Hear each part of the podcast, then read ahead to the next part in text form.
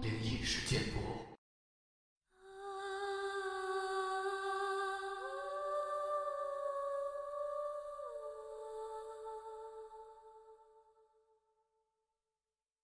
嗨，你好，欢迎来到今天的奇闻事件部，我是主播莫大人。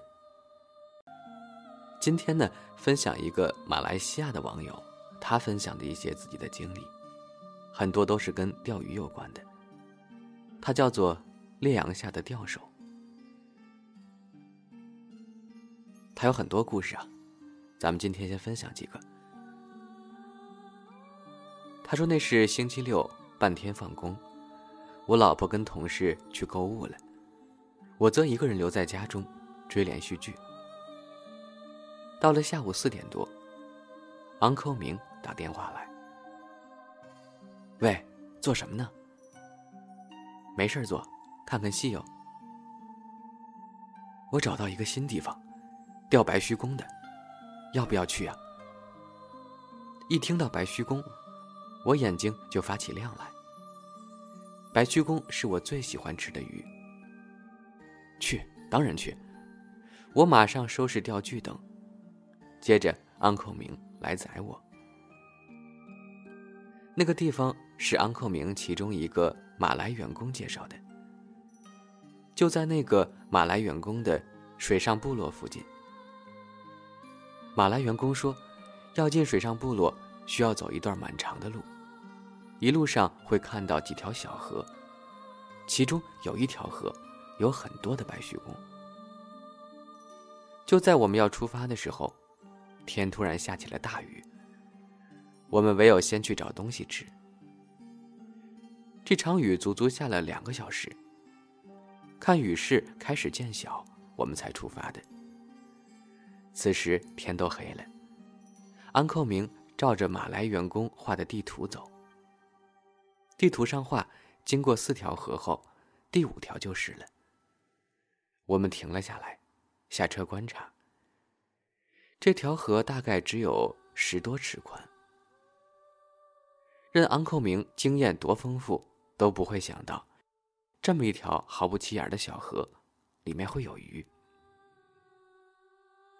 我们摸黑下钩。说真的，这里可真够黑的。周围的树长得很高，又茂密，连月光都照不进来。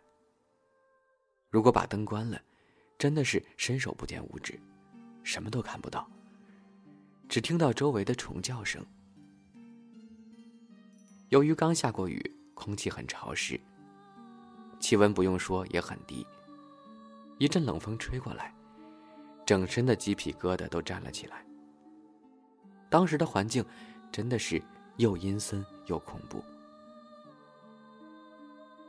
不过话说回来，这儿真的有好多白须公。用不了一会儿，我们就钓上来好多条。看来已经够我们吃上几天了。于是，停下来，我们俩坐在车上聊天聊了一会儿，安克明发现，从我们一到这儿开始钓鱼到现在，已经过去四个小时了，竟然没有看到一辆车经过，真是太诡异了。这个水上部落的人晚上都不出来吗？车上电台有开着，不过这里的信号不好，只能断断续续的听到一些呲呲沙沙的 DJ 声和歌声。过了一会儿，我突然听到一些声音，是一个女生哼歌的声音。起初我以为是电台里播的歌，但是后来想了想，不对呀，电台有明显的噪音。可是，那个歌声却哼得很清晰，很明显，它不是电台里传出来的。我叫安克明听一听，他也听到了。我把电台关掉，两个人开始静下来仔细听，发现那歌声很飘忽，时远时近，时有时无。而且那歌声很凄悲，真的就像电影情节一样。我听得鸡皮疙瘩都起来了。我就问安扣明：“怎么样？”他说：“下车看看喽。”一说完，我们俩就打开车门下车了，用运动手电往声音的来源照过去。光线一照到那儿，声音就从后面传来。一照到后面，那声音又跑到前面。安克明一直照来照去，都看不到东西。我叫他不要玩了，不如赶紧走吧。就在这时，那哼唱的歌声突然变成了笑声，好像是在嘲笑我们找不到他。天呀，他这么一笑，连我的骨头都麻了。当时我的心越来越沉，越来越怕，就赶快催促安口明快点走。他胆子倒挺大，不甘不愿的上车走了。没走多久，还不断听到车顶上有声音，就好像有什么东西掉到车顶上一样。当时我也不确定，是不是树上的水滴下来，还是那个女人在上面。真的，已经噤若寒蝉了。原本安扣明要停下车来看看的，我简直要疯了，叫他不要做傻事儿，快离开这儿吧。于是我们一路都没有停车，一口气开到了家。到家后，我们检查车顶，发现什么都没有。安扣明最后也安全的独自回家了。几天以后，跟安扣明去喝茶。他说：“那个马来员工说，他们水上部落之前就有坤殿出现，村长请巫师来赶走了他。所以，这个水上部落一到夜里，就没有人敢出来了。马来员工没有想到的是，我们两个会大半夜的去钓鱼，不然他一定会阻止我们的。”看来我们遇到的就是他了。听说这种鬼怨气很大，很猛的。还好只是跟我们开玩笑，没有对我们真的怎么样。再来说个纸公仔的事儿。纸公仔是拍鬼戏不可缺少的道具，它总给人一种不寒而栗的感觉。话说。我朋友的爸爸生病去世了，因为他亲戚不多，朋友也就只有我们几个，所以我们这几个朋友决定过去帮忙，打理他爸爸的丧事，能帮多少就帮多少。下午，纸扎的老板把纸扎品送过来，我们帮忙搬。我那时是搬两个纸公仔，那两个纸公仔。我一拿到手里时，就有一种很奇怪的感觉，全身鸡皮疙瘩站了起来，头皮也跟着发麻。这种是我看到他们时有的反应。我看了看纸公仔一眼，发觉他在跟我微笑呢。是我心理作用，还是他本来就真的是在微笑呢？我不知道。我把它放下就走了。之后，我对那两个纸公仔耿耿于怀。每次走过，都会不经意的去看他们一眼，总觉着他们是盯着我笑呢。然后我就快快走开。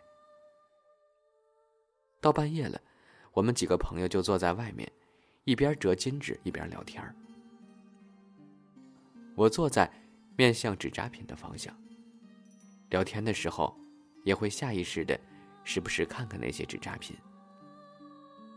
我看第一眼的时候，那对纸公仔摆向斜偏左。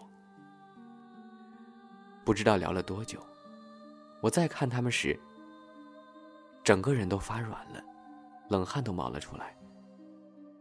因为刚刚我看还斜放的纸公仔，那一对儿，现在两个都开始正正的对向了我，正看着我呢。